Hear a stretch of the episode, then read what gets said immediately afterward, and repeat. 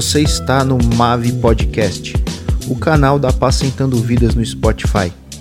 Para ficar por dentro de todas as novidades, siga a Mave nas redes sociais, Instagram, Facebook e YouTube, Apacentando Vidas Oficial. Fique agora com mais uma mensagem de edificação. Amém. Glória a Deus. Abra comigo a sua Bíblia em Mateus capítulo 26. Nós estamos ao vivo agora no YouTube, no Instagram e no Facebook. Amém? Marca um amigo lá, compartilha é, é, é, essa publicação. Eu sempre falo que eu não faço menção do, do ministério ao qual eu faço parte, nem faço menção do meu nome, porque o único nome que tem que ser exaltado e adorado é o nome de Jesus. Amém? Esse é o único nome que eu farei menção, tá? Então vamos propagar o Evangelho de Cristo, tá? Se você pode, é, peço até para os membros, as ovelhas do rebanho da MAVE, que se não for vergonhoso a vocês, se não for causar escândalo à vida de vocês, que vocês compartilhem esta live. Jesus fala em Mateus 10, 34 que aquele que confessar ele diante dos homens, ele confessaria diante do Pai.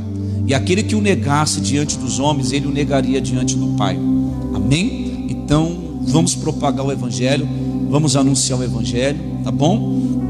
Não ganhamos nada fazendo isso, ao contrário, vidas são alcançadas e levadas a um reino de Deus, tá bom?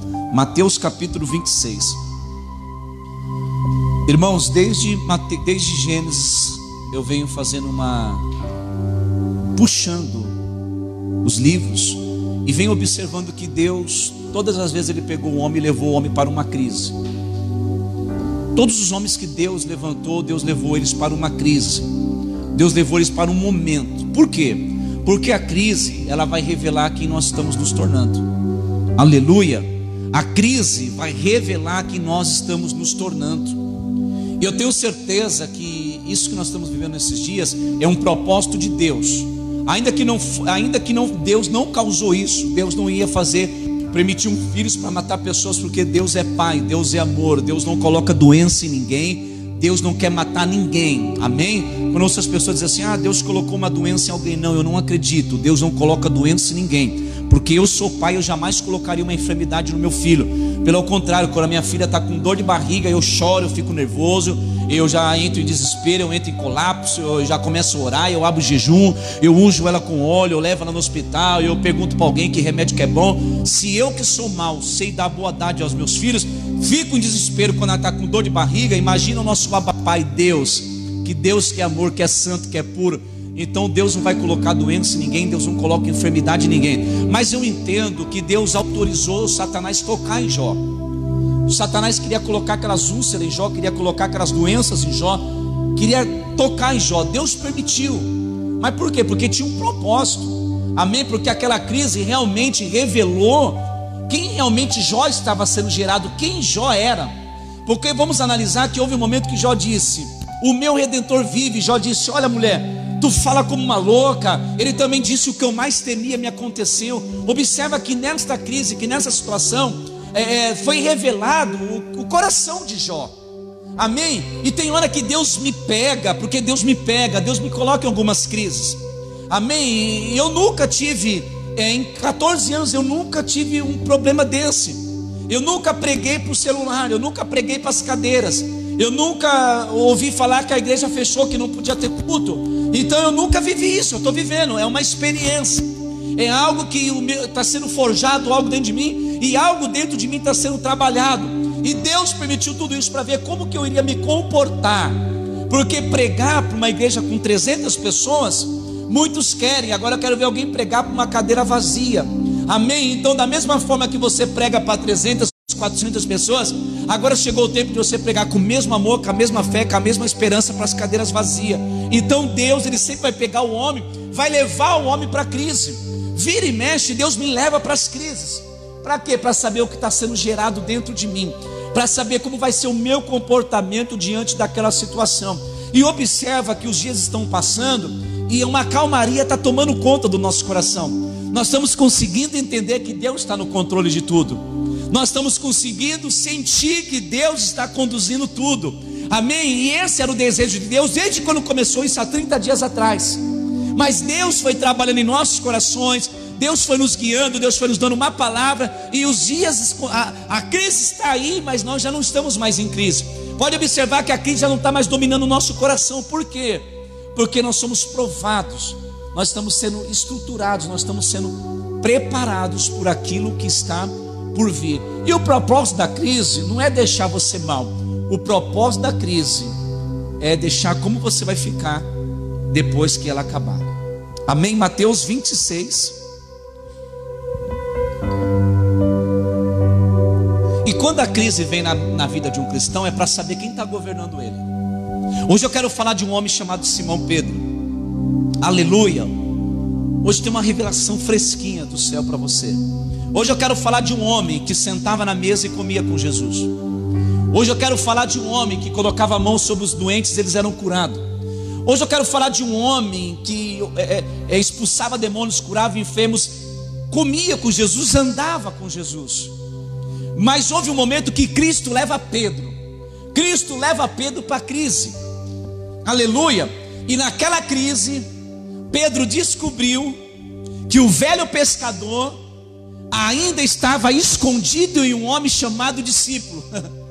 Aleluia. O velho pescador ainda estava escondido em um homem chamado discípulo.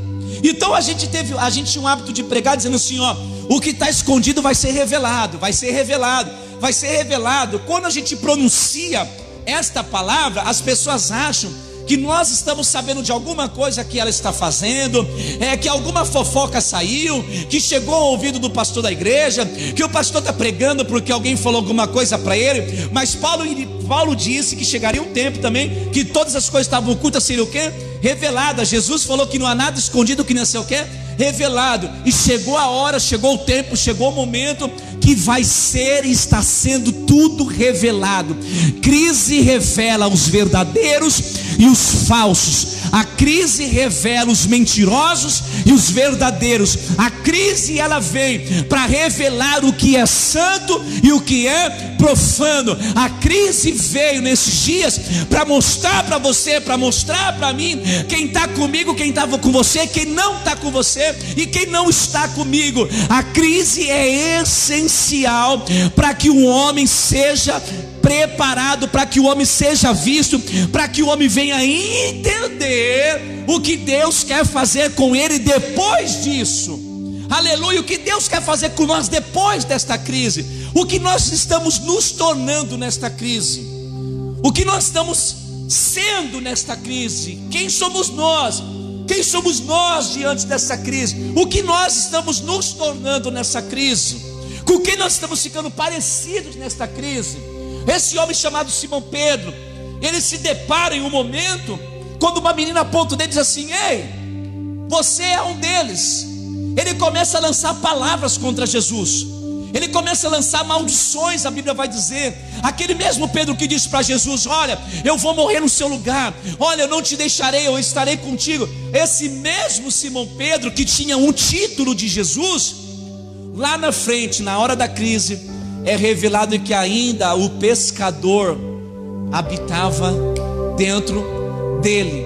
Ou seja, nós vivemos muito tempo carregando um título, uma nomenclatura, sem ser realmente a quem Deus nos chamou para nós sermos. Agora acabou, irmão. Agora chegou a hora. Está sendo revelados os verdadeiros adoradores e os falsos adoradores agora está sendo revelado os mentirosos e os verdadeiros, agora está sendo revelado quem estava firmado em Cristo e quem estava firmado em uma estrutura. Agora chegou a hora. Eu nunca imaginei que nós iríamos viver a época de Saul e Davi. Nunca imaginei. Eu tenho visto o desespero dos Saús tem Saúl agoniado, desesperado, segurando as suas estruturas, preocupado com as estruturas, preocupado com isso, com aquilo, e querem marquetear o púlpito, marquetear usando a palavra, para poder é, segurar o, as suas estruturas, para ver se o homem mantém as suas estruturas,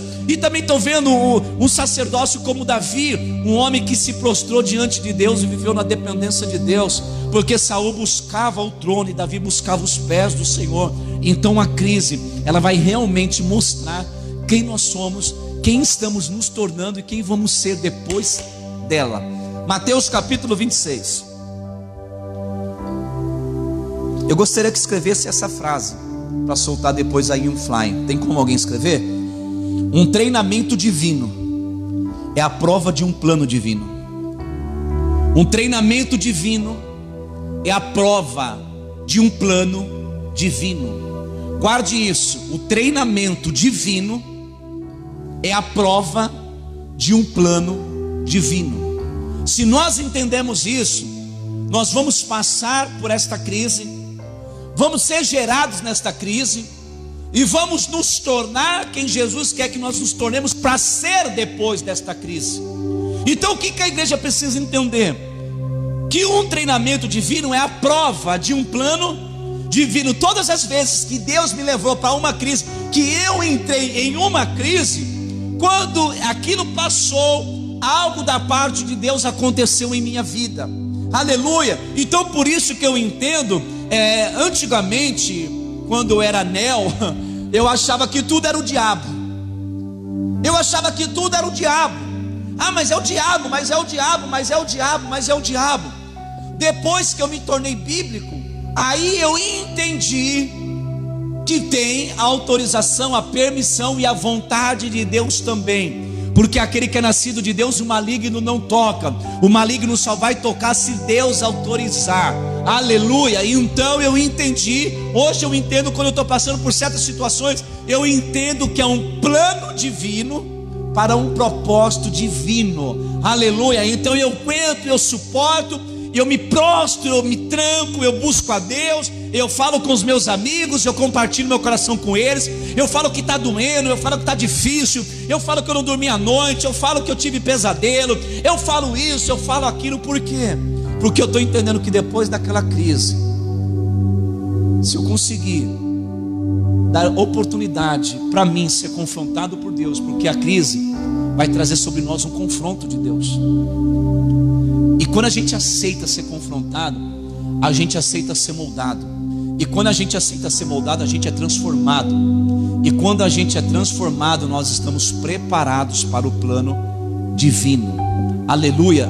Aí sim nós estamos preparados para o plano divino. Então não se esqueça. Um treinamento divino é uma prova de um plano divino. Aí eu te faço uma pergunta antes de ler Mateus. Todos esses dias, esses 30 dias que você está vivendo, esta realidade, o que tem mudado em você? O que tem mudado em nós? Esses 30 dias, o que, que, ele, tem, o que, que ele tem agregado em nossas vidas? Porque esse propósito de Deus é para tirar algumas coisas e agregar outras. Esse propósito, é essa permissão de Deus, essa autorização de Deus, é para que algumas coisas sejam tiradas de nós e outras sejam agregadas. Esses dias eu estava conversando com a minha esposa e eu disse o seguinte: infelizmente essa crise vai passar para alguns, mas para outros eles vão continuar em crise até que eles entendam o propósito de Deus para a vida deles. E tem gente que não está entendendo que Deus está dando uma oportunidade da gente mudar. Deus está dando uma oportunidade da gente se tornar um odre novo para que seja derramado um vinho novo. Amém? Porque tem pessoas que estão dizendo, ah, tudo vai voltar ao lugar. Não, não vai voltar ao lugar. As coisas não podem voltar ao lugar. Amém? Nós que temos que voltar para o lugar que Deus planejou para nós desde a fundação do mundo. Tem gente dizendo, não vejo a hora das coisas voltar ao lugar. Eu disse, gente, não vai voltar ao lugar. Não vai voltar ao normal. Se fosse para voltar ao normal, Deus não teria permitido tudo isso. Porque Deus não quer que as coisas continuem como era normalmente antes. Deus quer que seja tudo diferente. Nós estávamos aqui nesse púlpito pregando e cantando: faz de novo, tudo novo, faz de novo, tudo novo. Nós estávamos profetizando. Nós estávamos autorizando a Deus fazer tudo novo de novo. Então chegou o tempo que Deus disse: Eu vou fazer tudo novo de novo. Então não vai voltar ao normal, não pode mais ser normal, tem que ser agora sobrenatural, porque se a igreja continua sendo normal, ela não tem influência nenhuma no mundo. A igreja precisa de agora em diante andar no sobrenatural, e para andar no sobrenatural, a gente não pode mais carregar um título de pastor, um título de evangelista, um título de mestre, um título de profeta, um título de apóstolo, não, porque muitos estavam como Pedro, com o título de discípulo, mas dentro dele ainda com as atitudes de um pescador. Aleluia. Então Jesus leva Pedro para a crise, porque Pedro era o único. Quem iria na frente? Jesus disse: Sobre ti edificarei minha igreja. Foi sobre Pedro. Então quem estava com Pedro na hora que Jesus foi preso? Quem estava com Jesus era o próprio Pedro, e foi Pedro que negou Jesus. Foi Pedro que lançou palavras de blasfêmia sobre Jesus. Olha isso, entenda no seu espírito. O próprio Cristo traz Pedro para uma crise, para ver realmente o que estava sendo gerado no coração de Pedro. Aleluia. Vamos lá, Mateus capítulo 26, versículo 69.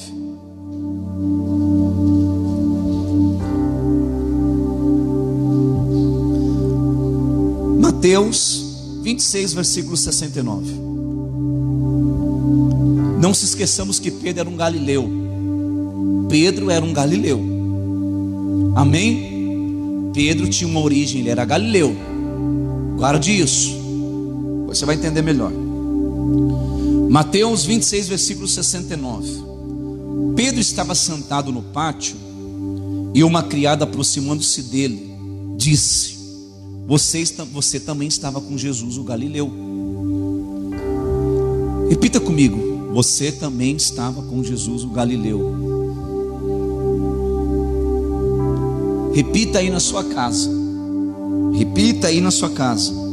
Você também estava com Jesus, o Galileu. Antes de tudo isso que nós estamos vivendo acontecer, você estava com Jesus ou nós estávamos na igreja? antes da pandemia, antes do fechamento do mundo, que é isso que eu posso dizer, nós estávamos com Jesus ou estávamos na, na casa de oração? Nós estávamos com Ele ou estávamos visitando Ele? Porque quando você vai na casa de alguém, você está fazendo uma visita. Então, frisa isso. Uma criada deles vira assim: ó, você também estava com Jesus o Galileu. Então a minha pergunta, a pergunta do Espírito Santo nessa manhã: você estava com Jesus? Você estava no templo? Ou você estava fazendo uma visita a Jesus? Olha a profundidade desta, desta pergunta. Eu estava com Jesus?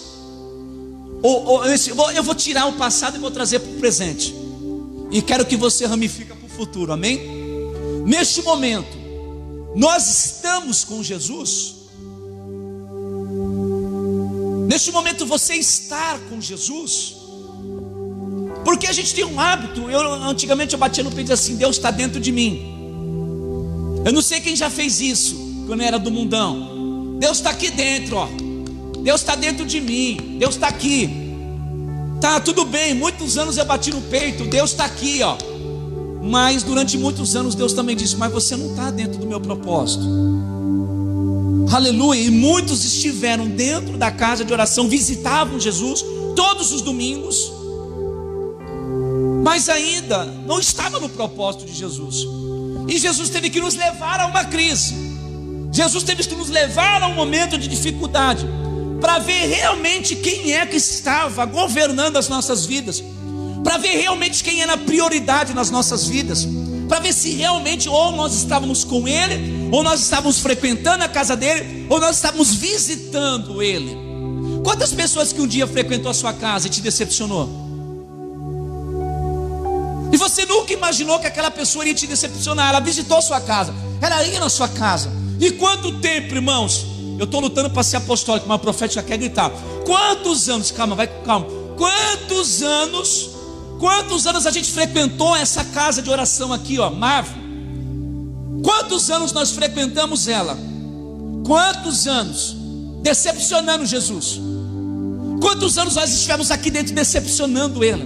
E se não foi aqui dentro, quantos anos você viveu em outra casa de oração decepcionando Ele? Quantos entraram na minha casa depois me decepcionou? Quantos entraram em sua casa, em sua vida depois te decepcionou?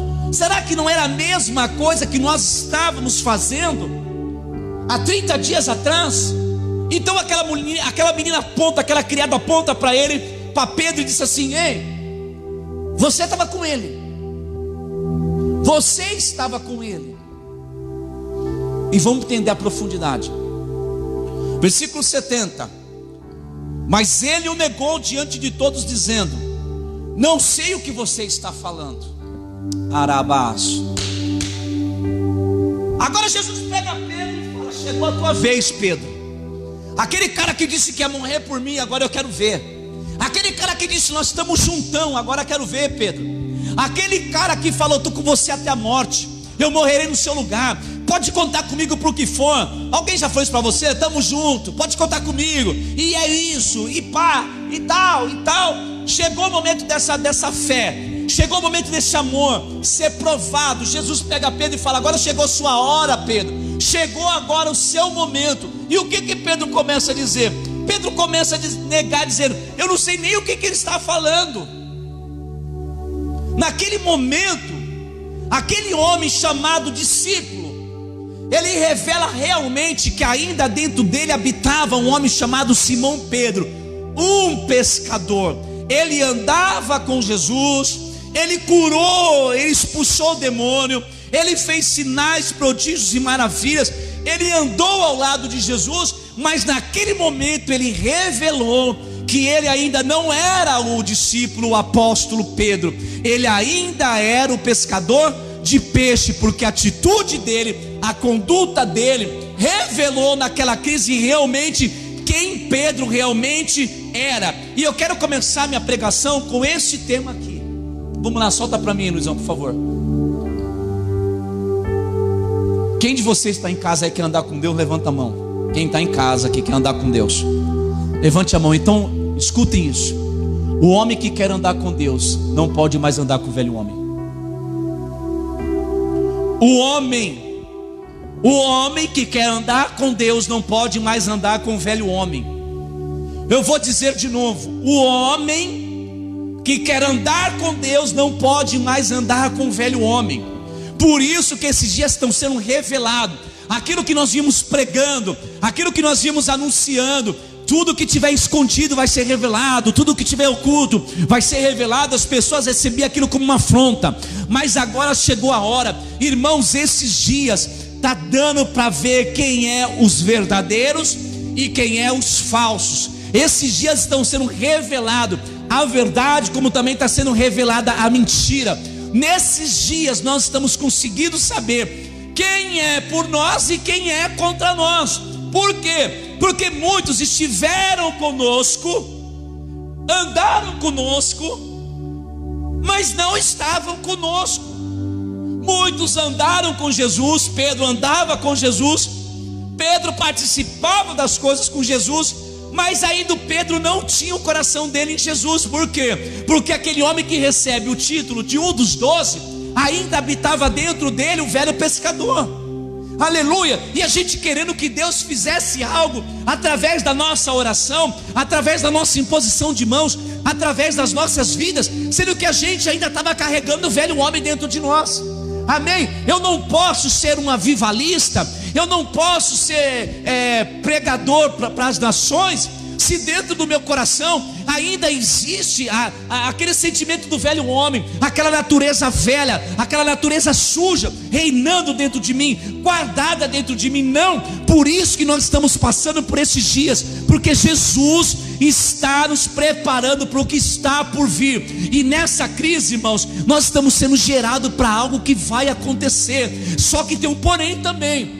Está acontecendo o que é, o que eu não queria e o que está acontecendo. Está havendo uma separação do sagrado e do profano. Está havendo uma, uma separação do verdadeiro e dos falsos. Vamos, vamos analisar? Eu provo para você que é Deus. Primeira coisa, chega a crise, fecha a igreja. fechou a igreja, começou o bombardeio na política. Olha como que Deus vem trabalhando na soberania dele. A gente sempre disse que era através da igreja, não foi isso? Que é a igreja que tem autoridade na terra. Vamos lá, a que tinha autoridade na terra, que recebeu ordem para ser autoridade, estava corrompida e corrupta. Os altares corrompidos e corruptos. O que Jesus fez com ele? Fechou. Amém? Fechou, parou, anulou, trancou, fechou a porta dos templos. Acabou, começou por aqui. Começou por aqui, ele ramificou lá para fora. Olha o caos, olha o barulho que está na nossa nação. Mas eu vou dizer para você, vou dizer para você, quando Ezequiel começou a profetizar, houve barulho, ruídos, tudo o que está acontecendo na nossa nação, eu tenho certeza no meu espírito que é as coisas, cada osso voltando no seu osso, é Deus fazendo algo sobrenatural que está para acontecer. Então vamos observando, Deus começou na ordem correta, começou na igreja, fechou a igreja está fazendo um rebuliço na política, está tá vendo um rebuliço no meio da, da, da população, ou seja, Deus chacoalhando o homem, Deus chacoalhando o mundo e dizendo: Ei, se alinha o meu projeto, se alinha o meu propósito, se alinha o meu plano, porque durante muito tempo vocês diziam: Seja feita a minha vontade, mas não era feita a minha vontade, era feita a vontade de vocês, e a partir de agora vai ser feita a minha vontade. Aleluia. Então nós vamos entender isso. Porque nós estamos querendo andar com Deus e o velho homem junto. Não tem como. Uma hora a nossa fala denuncia. A fala de Pedro, Pedro era um galileu, ele falava como um galileu. Então a fala dele denunciou ele. É isso que a gente precisa entender. O novo homem revela quem nós somos e o velho homem denuncia quem nós somos. Olha a profundidade. O novo homem revela quem nós somos e o velho homem denuncia quem nós somos. Amém? Quantas das vezes a gente olha, é, é crente mentindo, crente que mente. Quem mente é filho de quem, irmãos? Diga aí na sua casa que eu não consigo ouvir. Quem mente é filho do diabo. E quantas pessoas viveram dentro de um templo mentindo, cantando, pregando, é, louvando, é, evangelizando, fazendo uma obra social, fazendo isso, fazendo aquilo, mentindo amando o pecado, amando a, a, a, idolatria, amando a sujeira. Como? Como que a gente quer andar com Deus e o velho homem andando junto? Uma hora nós vamos ser levados, uma hora nós vamos ser provados para ver realmente o que está sendo gerado dentro de cada um de nós. Aleluia! E Pedro descobre: eu ainda não sou um discípulo, eu tenho fama de um discípulo, eu tenho o título de um discípulo, mas o meu comportamento ainda é de um pescador. O meu comportamento é de um homem que gostava de ficar nu em cima de um barco pescando a noite toda. O meu comportamento é ainda de um homem de boca pesada. O meu comportamento ainda não condiz com o título que eu carregava. Eu te faço uma pergunta: o título de filho que você carrega, o título de cristão que você carrega, condiz com as suas atitudes? Condiz com o nosso comportamento? Eu sou pastor, mas se comporta como pastor? Ah, eu sou isso, mas você se comporta como tal? Porque vai chegar uma hora que nós vamos ter que provar se realmente somos aquilo que está sendo falado, ou que nós estamos falando, que somos. Então, será que o título de filho, o título de cristão, será que as nossas atitudes condiz com esse título que nós carregamos, com essa nomenclatura que nós carregamos de filho, de discípulos, de cristãos? Será que faz sentido? Será que as nossas atitudes, nossos atos, nosso comportamento, as nossas palavras, os nossos gestos, será que o nosso andar condiz com o título de filho que eu tenho? Com o título de filho que você tem? Aleluia, será que condiz? Naquele mesmo instante, Pedro somente revelou que realmente ainda não era um discípulo, ele era o pescador de almas, porque não dá para andar com Deus e trazendo junto com você o velho homem. Por isso que Paulo vai dizer em 2 Coríntios 5,17: aquele que está em Cristo é nova, é uma nova, é fez novo. Irmão, se a mensagem da cruz não te transformou, se o evangelho não te renovou, se o amor de Deus não fez você ser diferente, Alguma coisa está errada, você precisa parar, você precisa buscar ajuda, você precisa buscar socorro, porque a gente foi criado para ser a imagem, a semelhança de Deus, não poderoso como Deus, mas como um filho de Deus que carrega algo de Deus, que pode influenciar o mundo com aquilo que nós recebemos de Deus. Aleluia. Então vamos lá, continua, versículo 71. Depois saiu em direção à porta onde estava criado e viu e disse que estavam ali este homem estava com Jesus, o Nazareno. E ela continua insistindo. Ele estava com ele. Esse homem aí, ele estava com aquele Galileu lá, ele estava com ele. Esse homem chamado Pedro, ele estava com Jesus e ela insistia. Por que, que ela insistia? Porque ela tinha visto. Quantas pessoas vê, muitas das vezes a gente vindo para a igreja com uma Bíblia debaixo do braço, com uma roupa parecida com roupa de crente, com perfume bem cheiroso, com perfume de crente. Só que depois eles vê a conduta, eles vê a atitude, eles ficam assim: Ué, ué, esse povo saiu hoje de manhã para ir para a igreja, cantando porque ele vive, posso crer numa manhã. E agora está lá na rua fazendo escândalo, fazendo vexame com aquela roupinha que já não é mais de crente? Aleluia, irmãos. Não queira andar com Deus. Você não vai conseguir andar com Deus. Amós 3,3 diz: Não andarão dois juntos, se não tiver acordo. Não queira andar com Deus. Se o seu velho homem quer andar com você ainda, o velho homem sempre vai querer andar comigo. Ele todo dia quer andar comigo. Mas esse é um cara que eu não chamo para minha companhia. Eu não quero esse cara do meu lado. Esse cara não presta. Esse cara é corrupto, esse cara é sujo, esse cara é um pecador. Eu não quero mais andar com esse cara.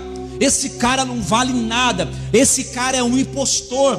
Eu não posso mais, eu não vou conseguir andar ao lado de Jesus. Eu não consigo, não vou conseguir viver a manifestação da glória de Deus se o velho homem continuar andando junto comigo, habitando dentro de mim, andando do meu lado, é, decidindo os meus passos, aquilo que eu vou fazer, aquilo que eu não vou fazer. Não, eu não posso. E houve um momento que Pedro descobriu que mesmo ele curando enfermos, expulsando demônios, pregando o evangelho de dois em dois, como eles foram, ele descobriu que ainda o pescador habitava dentro dele. Então é aquilo que eu estava te dizendo. A crise vai revelar quem nós somos. Essa crise que você está vivendo, que nós, o mundo, está vivendo, ela está realmente revelando quem nós somos. Amém? E é, sabe o que é mais triste?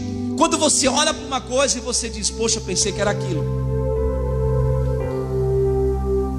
Poxa, essa pessoa disse há tanto tempo. Somos um. Era mentira, éramos dois. Porque a crise realmente vai revelar quem é um, se somos um ou se somos dois. Naquele momento era para Pedro dizer para aquela menina: Eu estava com ele, eu sou dele, eu sou um com ele. Aleluia. A hora foi provada, a provação veio, o momento veio, a crise chegou. O que, que Jesus esperava de Pedro? Que Pedro falasse: Eu estou com ele, pode me prender junto com ele, eu faço parte dessa facção. Pode me prender junto com ele, eu estou com ele eu sou dele. Eu disse que morreria no lugar dele. E tem uma passagem que Jesus fala assim: Pedro, quando te converteres, vá lá e avisa os seus irmãos. Pedro andava com Jesus, Pedro caminhava com Jesus, Pedro fazia milagres, por isso que Mateus 7,21 diz: Naquele dia muitos dirão: Senhor, Senhor, em teu nome, curei enfermos, expulsei demônios, tal, tal. Jesus vai falar: Apartai-vos de mim, vós que praticais a iniquidade. Por quê? Porque tinha pessoas, vai ter pessoas que vai estar no mesmo estágio que Pedro, vai estar fazendo coisas no nome de Jesus, mas mesmo assim vai morrer carregando o velho homem, as velhas atitudes, o velho comportamento. E naquele dia Jesus vai dizer: Aparta você de mim. Não, mas eu curei. Aparta você de mim. Porque o meu propósito não era te ungir para curar. O meu propósito de te ungir era para te salvar, para te santificar e para ramificar o reino de Deus através de você. Curar, expulsar demônio é uma consequência de quem aparecia na frente e na vida de Jesus. Aleluia. E a igreja precisa entender isso. Nós precisamos entender isso. Chegou a hora nós somos influenciadores. O que, que nós estamos influenciando? Eu até fiz uma live essa semana de madrugada à noite. Eu estava na minha casa lendo a Bíblia tranquilo. Deus falou: fala, vai lá e fala. Fala para o meu povo sair do meio dessa bagunça. Fala para o meu povo parar de defender a direita e a esquerda. Eu já declarei lá em Provérbios: não olhe nem para a direita nem para a esquerda. Eu disse lá em Hebreus: olhai firmemente para Jesus Cristo, o autor e o consumador da vossa fé. A igreja entrelaçada com o mundo, a igreja se comportando como o mundo, a gente não vai dar uma resposta falando, a gente não vai dar uma resposta publicando, a gente vai dar uma resposta sendo, agindo, nos comportando, profetizando e declarando que o reino dele venha. Não tem outra forma e outra maneira. Paulo vai dizer que não convém os servos de Deus Dedê. Aleluia, vou dizer 1 Coríntios 10, 32. Paulo virou e disse: Não seja pedra de tropeço para ninguém, nem para os judeus, nem para os gregos e nem para a igreja do Senhor. No versículo 12 ele vai dizer assim: Olha, aquele que está de pé, cuida para que não caia. Em 1 Coríntios capítulo 11, verso 1, Paulo vai dizer: Sejam vocês também imitadores de Cristo, assim como eu sou. Aleluia! A gente precisa entender isso. Não dá para andar com Deus se a gente ainda quer continuar andando com o velho homem. Não estou dizendo de roupa. Não estou dizendo de roupa. Vai ter dia que eu vou estar de terno e gravata. Vai ter dia que eu vou estar de camisa longa. Eu sou um perturbador nessa terra. Aleluia. Porque a minha roupa não define o meu caráter e sim a minha atitude. Quase passei a maquininha, deixei a dois essa semana. Para mostrar que não é com coisas que eu mostro quem eu estou sendo, quem eu estou sendo é através de atitude, é através de caráter, é através de comportamento, não é através do sapato, é através do andar. Aleluia, aleluia. Não é através do sapato, é através do andar. Não importa se é bico fino, não importa se é bota, não importa se é vans. O que importa é que Jesus está conduzindo os passos. Oh, aleluia. O que importa é que Cristo está conduzindo os passos. Precisamos entender isso. Precisamos entender isso. E eu quero dizer algumas coisas aqui. Uma atitude ímpia pode interromper sua missão. Uma atitude ímpia pode interromper sua missão. Temos que tomar cuidado porque uma atitude, uma atitude ímpia, pode interromper a missão que Deus tem para nós. E quantos, quantos foi interrompida a missão por causa de uma atitude ímpia. O mundo estava tão bagunçado, as coisas estavam tão fora do lugar, que homens alinhados com Deus eram chamados de falso profeta, e pastores adultos chamados de homem de Deus. Olha como que estava o mundo. Escute isso. Homens que se santificam, que buscam a Deus, que vivem a verdade era chamado de falso profeta, e os adúlteros chamados de homem de Deus. Você acha que Deus não ia fazer alguma coisa? Você acha que Deus ia deixar isso até quando? Até quando você acha que Deus iria deixar isso propagar? Até quando você achou que Deus ia deixar as coisas ir do jeito que estava indo? Aleluia! Deus não ia deixar, Deus não deixou, Deus não vai deixar. Só que eu quero dizer algo da parte do Senhor para você. Essa crise começa a acabar a partir da 1 de maio. 1 de maio muda uma configuração no mundo espiritual. Começa a terminar a crise. Não vai sair dela rápido, assim, do dia 1 para o dia 2. Mas a partir do dia 1, no mundo espiritual já tem uma ordem divina. Vai começar o que a gente profetizou, faz de novo, tudo novo. Ainda vai, vai, ainda vai ter os resíduos de algumas coisas que vai acontecer, ainda vai ter, mas Deus vai estar fazendo tudo novo de novo. E aí eu te faço uma pergunta: eu estou me preparando para sair dessa crise, para acabar com essa crise dentro de mim. Eu estou me preparando, eu estou dizendo todos os dias na minha casa, eles não aguentam mais ouvir isso. Eles não, eu estou dizendo, é uma oportunidade que Deus está nos dando. Vamos ser diferentes, vamos fazer tudo de novo, vamos nos comportar, vamos ser influenciador. Todos os dias isso é proclamado dentro da minha casa. Aleluia. Eu tenho certeza, estou lutando para sair dessa crise. Agora eu te deixo um ponto de interrogação.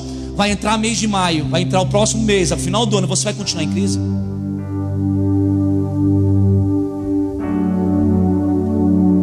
Porque o que vai me permitir viver na crise é não aceitar ser moldado, é não aceitar, aceitar ser lapidado por Deus, é não aceitar, irmãos, eu piro Que da hora, o rico e o pobre tá tudo trancado dentro de casa.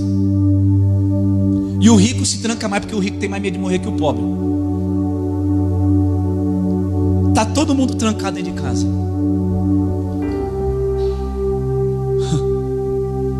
O negro e o branco se uniram. Olha como Deus é lindo. Estão levando marmitex para os caminhoneiros nas estradas. Que lindo. Eu vejo postagem de igrejas colocando cestas básicas e tirando foto. Ontem, quando eu vi o Espírito Santo, falou assim: a hipocrisia era para fazer isso antes de acontecer isso. Aleluia, era para fazer antes de acontecer estão preocupados de mostrar alguma coisa para o povo, sendo que na verdade tinham que mostrar é para mim, porque quem mostra para mim, quem faz para mim, eu faço e eu mostro para o povo. Era para ser feito antes. Agora, como não tem mais os púlpitos e pessoas para pregar, a igreja está fazendo o que ela foi chamada para fazer: servir a comunidade, servir lá fora. Aleluia, aleluia. Não tirava-se foto com a, os seus membros, porque é exclusivo, é da chefia. Agora está tendo que tirar foto com os membros, porque os membros está trazendo para ajudar o pastor a não perder o ministério. Mas e aí? E depois que essa crise passar, quem você se tornou? quem nós estamos nos tornando, uma atitude ímpia pode interromper nossa missão. Um comportamento do velho homem pode interromper a unção que foi derramada sobre nós. Porque é uma diferença de dom e unção. Dom Deus te dá e não tira nunca mais. Mas a unção, da mesma forma que ela desce sobre você, uma atitude ímpia faz ela se retirar de você. Porque muitos usaram o dom sem a unção. Agora Deus vai trabalhar na configuração original. Deus vai começar pela unção e agir pelo dom. Aleluia, aleluia, aleluia. E vamos lá, continua onde eu quero chegar. Versículo de número 71. Irmão, só para mim não perder o foco. Você pode falar para você que você está com Ele? a sua, o seu comportamento diz para as pessoas que você está com Jesus? Os seus atos, as suas falácias, diz às pessoas que você está com Jesus? Porque um cristão verdadeiro não bate no peito e diz eu sou de Jesus. Um cristão verdadeiro, as atitudes dele é de Jesus e a pessoa pergunta: Você é de Deus? Porque a configuração original é essa. Essa é a configuração original. Versículo 71. Depois saiu em direção à porta outra cidade, outra criada. Onde outra criada lá, outra, já viu? No pátio tinha uma. Fora tinha outra. Agora eu entendo porque Paulo diz nós estamos rodeados de uma nuvem de testemunha. Estamos rodeados de uma nuvem de testemunha. Dentro do pátio tinha uma jovem que viu Pedro com Jesus. E fora da porta tinha outra que viu Pedro com Jesus. Ou seja, não tem como a gente fugir, não tem como a gente se esconder. Não tem como a gente vir no templo domingo, levantar as mãos e chorar. E na segunda-feira ter atitudes mundanas, atitudes ímpias, comportamentos de ímpios. Aleluia, os comportamentos ímpios destruiu muitos chamados, muitos propósitos, muitos planos que Deus tinha para muitos homens. Porque uma atitude ímpia, um comportamento ímpio, colocou tudo a perder aquilo que Deus tinha reservado para eles. Verso 71: Depois saiu em direção à porta, onde outra criada ouviu, e disse aos que estavam ali: Este homem estava com Jesus, o Nazareno. E ele, jurando, negou outra vez: Não conheço esse homem. Pouco tempo depois, os que estavam por ali chegaram a Pedro e disseram: Certamente você é um deles. Vai, vai pegando no seu espírito. O seu modo de falar o denuncia. Aleluia, aleluia, aleluia. O seu modo de falar o denuncia. Vocês estão conseguindo entender? O seu modo de falar te denuncia. Eu quero ler algo. Mesmo Pedro deixando Jesus, ele não deixou de ser galileu, era a origem dele, era a natureza dele. E tem pessoas que, mesmo vindo à igreja, elas carregam consigo a origem natural, e isso denuncia elas. Olha que profundidade. Pedro deixa Jesus e vai embora. Mas ele não deixou de ser um galileu, porque a fala dele denunciava quem ele era. Ou seja, durante muito tempo as pessoas frequentaram o templo, frequentaram a casa de oração, e as atitudes dela denunciavam quem elas são, quem elas eram. Eu vou dizer de novo: é as atitudes, é o comportamento, é o andar, é o falar, é o agir, é o ser, é os atos que denuncia quem nós somos. Não teve mais como Pedro correr. Chegou a galera toda e disse: A sua fala, como um deles, a sua fala te denuncia. E olha o que, que Pedro faz. Versículo 74: E ali começou a lançar maldições. Olha isso, irmãos. Aquele que disse que ia morrer no lugar dele começa a lançar maldições sobre ele. Começa a fazer falsos juramentos. Você conhece aqueles crentes, que eu não chamo eles de cristão, chamo de crente, que joga maldição em cima dos outros? É discípulo de Pedro. Sabe aquelas pessoas que têm o hábito de jogar maldição em cima da igreja? Toda vez que você lançar alguma coisa sobre a casa de oração, sobre alguém, não se esqueça que está lançando sobre Jesus. Não se esqueça, você está lançando sobre Cristo.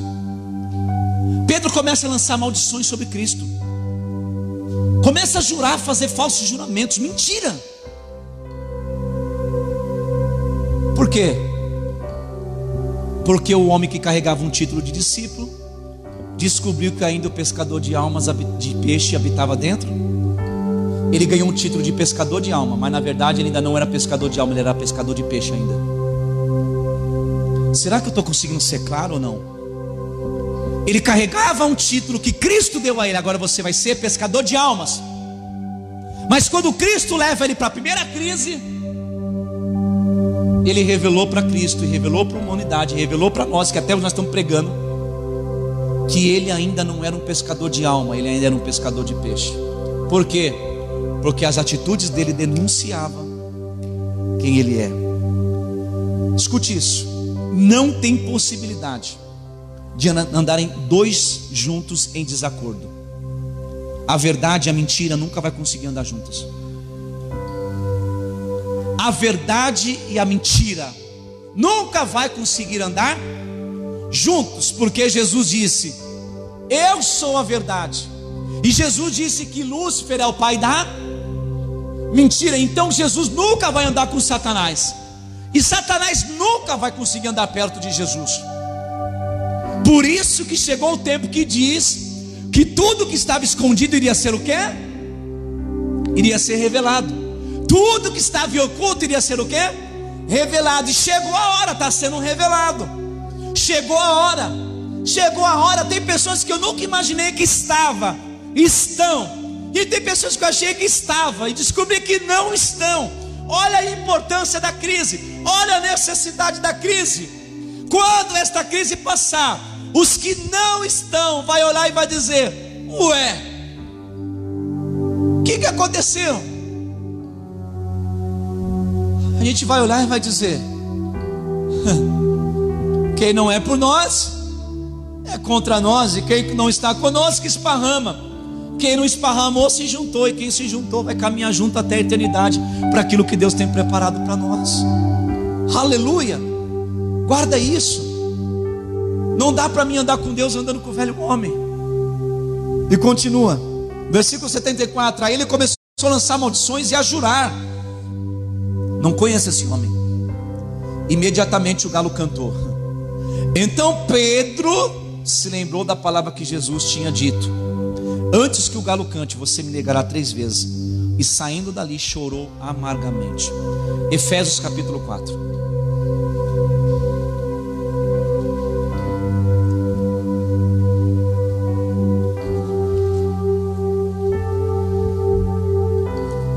Carta de Paulo aos Efésios, capítulo 4.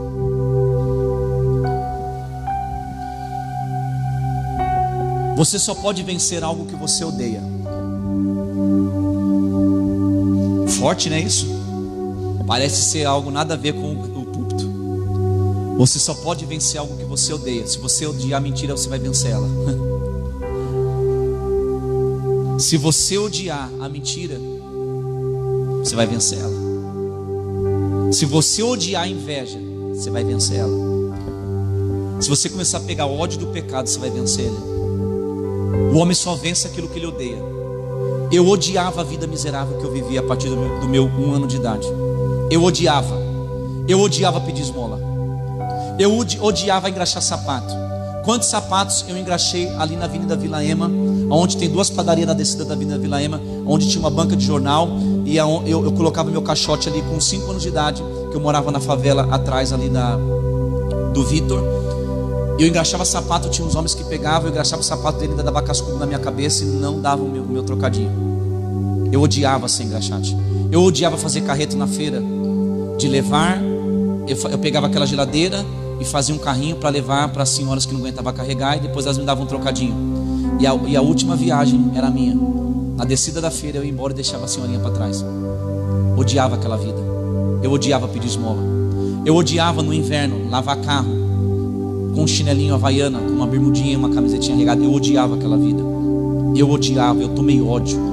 Eu tomei ódio de morar em uma casa com um barraco de madeira. Eu tomei ódio de deitar em uma cama junto com as, com as minhas duas irmãs, em uma beliche e os ratos caíam em cima da gente. Que a gente tinha que dormir com a cabeça coberta, porque os ratos caíam em cima da gente, que eles corriam em cima do barraco. Eu tomei ódio daquilo lá. Eu tomei ódio. Tomei ódio.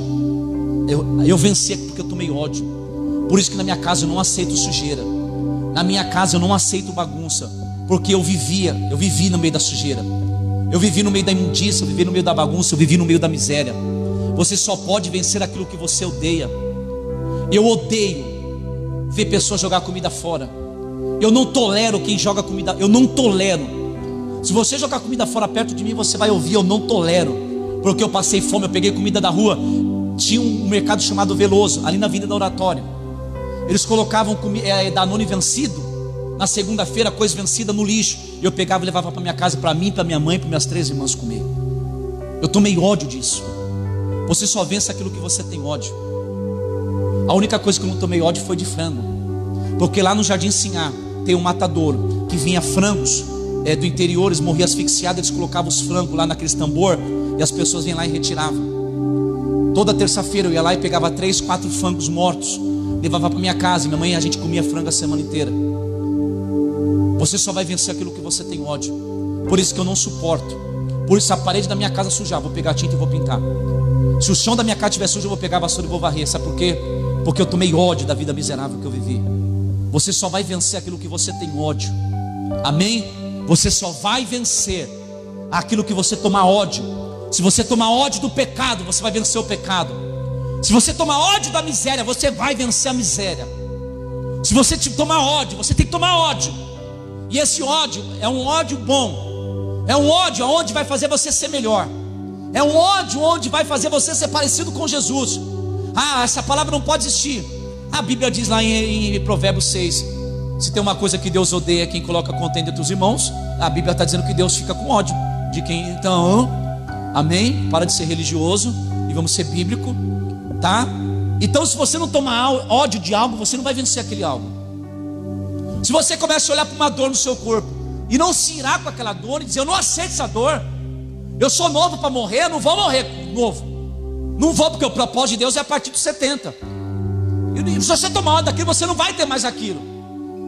E quando você toma ódio, você começa a orar, você começa a ungir, você começa a profetizar, você começa a declarar, isso é tomar ódio. E você só vence aquilo que você começa a tomar ódio. Quando você começar a olhar para o espelho e dizer assim, eu não aguento mais ser desse jeito, você vai começar a tomar ódio do velho homem. Aí você vai querer contemplar no espelho o novo homem. Aleluia, irmãos.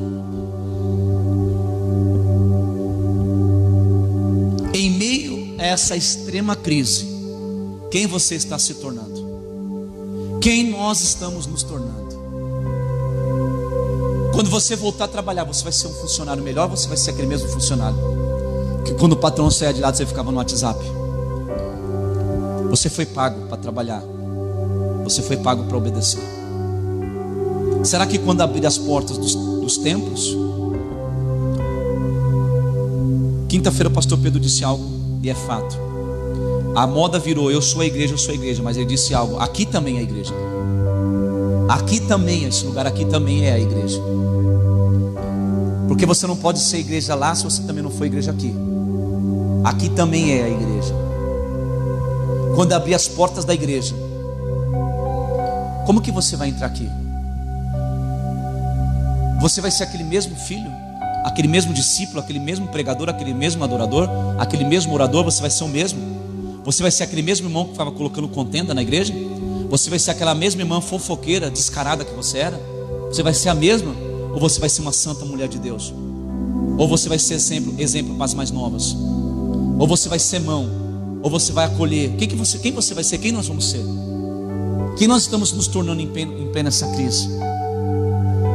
Continuamos as mesmas pessoas? Vamos continuar sendo as mesmas pessoas? Vamos continuar sendo escravo do velho homem? Porque se existe uma pessoa que quer nos escravizar, é o velho homem. Porque o velho homem quer lançar a gente no lamaçal do pecado. O velho homem quer nos envergonhar. Porque a gente que está em Cristo, quando a gente pensa em fazer um pecado, a gente já fica com vergonha. Quando a gente planeja o pecado, a gente já fica com vergonha. Quando a gente dá um passo ao pecado, a gente já fica desesperado. Imagina quando concebe o pecado. O velho homem quer nos escravizar. A velha criatura quer nos envergonhar. A velha criatura quer nos humilhar. Porque Paulo vai dizer que quem está em Cristo é nova, é um novo ser, é uma nova pessoa, é novo, é novo. Aleluia. Eu tenho que terminar para adorar. Falta quantos minutos? Quantos minutos, Luizão? Falta 25? Ah, então tá bom. Eu, eu só vou ler Efésios rapidinho e vou parar. Porque se deixar aqui eu vou até a noite. Efésios 4, versículo 17 diz assim: o tema, o título desse, dessa passagem que está em cima está escrito assim: ó, o procedimento dos filhos da luz. Meu Deus do céu. Quando eu li isso aqui ontem, eu chapei, eu pirei. O procedimento dos filhos da luz. Se Paulo está dizendo que tem os filhos da luz, também tem os filhos das trevas.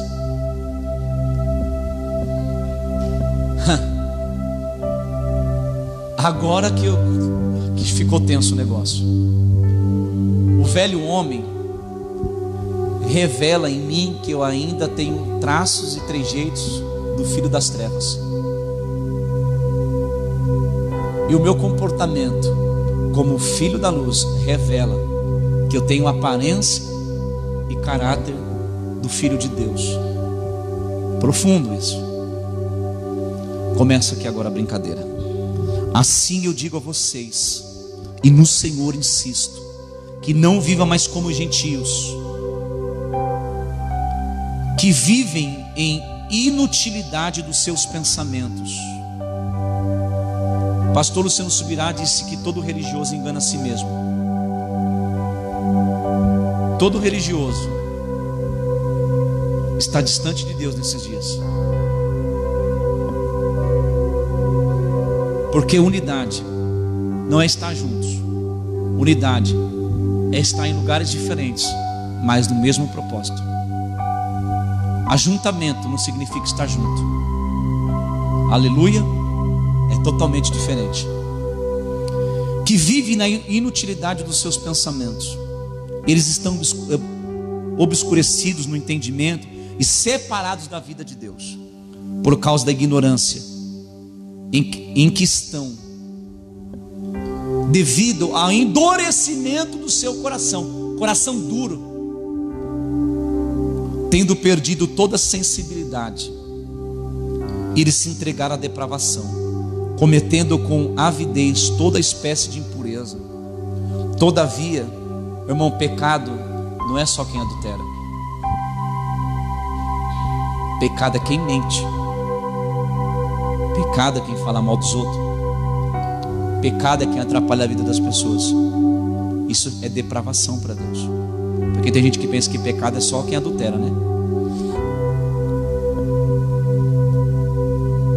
Versículo de número 19: Tendo perdido toda a sensibilidade, eles se entregaram à depravação, cometendo com avidez toda espécie de impureza. Todavia, não foi isso que vocês aprenderam de Cristo. Olha que Paulo está dizendo: não foi isso que Cristo ensinou para vocês. De fato, vocês ouviram falar dele, nele foram ensinados de acordo com a vontade que está em Jesus. Quando a antiga maneira de viver era o velho homem, vocês foram ensinados a despir do velho homem, que se corrompe por desejos enganosos. Olha o que Paulo está falando. Vocês foram ensinados a se despir do velho homem, porque o velho homem vai levar vocês a desejos enganosos, a serem renovados no modo de pensar. Olha lá, o pensar tem que ser renovado, tem que ser diferente. O revestir de um novo homem, criado para ser a semelhança de Deus em justiça, em santidade, provenientes da verdade. Portanto, cada um de vocês deve abandonar a mentira e falar a verdade.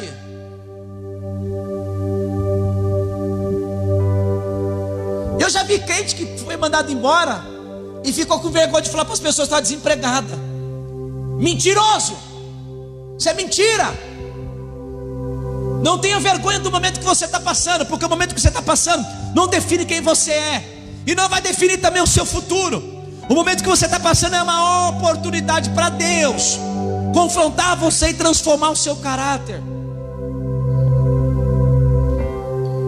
Portanto, cada um de vocês deve abandonar a mentira e falar a verdade ao seu próximo.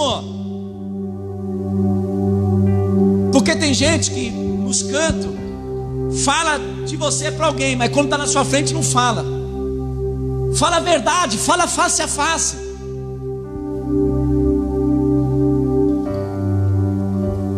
E falar a verdade ao seu próximo, pois todos somos membros do mesmo corpo. Quando vocês ficarem irados, não pequem. Apazigue a sua ira antes que o sol se ponha. Versículo 27. Vou terminar.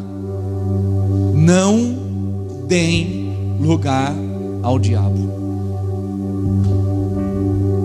Não deem ao lugar ao diabo. O apóstolo Paulo, o apó... eu preferia viver a lei do que a graça. Vou te contar o porquê. Porque na lei eu podia pecar o ano inteiro, no final do ano eu matava um cordeirinho e dava uma amenizada. Na graça não. O Filho de Deus se tornou cordeiro, morreu pelos nossos pecados e agora a gente não pode pecar mais. Vocês estão entendendo a gravidade da coisa? Na lei, se você só era apedrejado, pego, infragante. Na graça, se os teus olhos cobiçarem, já viu algum, algum irmão arrancar o olho e jogar fora? Nunca. Já viu alguém cortar o braço e lançar no fogo? Nunca. A braça que vai fazer isso. E Paulo está dizendo: se despidam do velho homem, do velho ser, da velha criatura, porque não podem andar a santidade e a impureza. Não pode. O que, que Paulo disse mais? Não podemos comer da ceia do Senhor e comer da mesa dos demônios. Que comunhão tem o profano e o santo? Que comunhão entre a luz e as trevas? Guarda esta palavra. Guarda esta palavra no seu espírito. O homem que quer andar com Deus não pode mais andar com o velho homem. Amém? Vamos louvar o Senhor.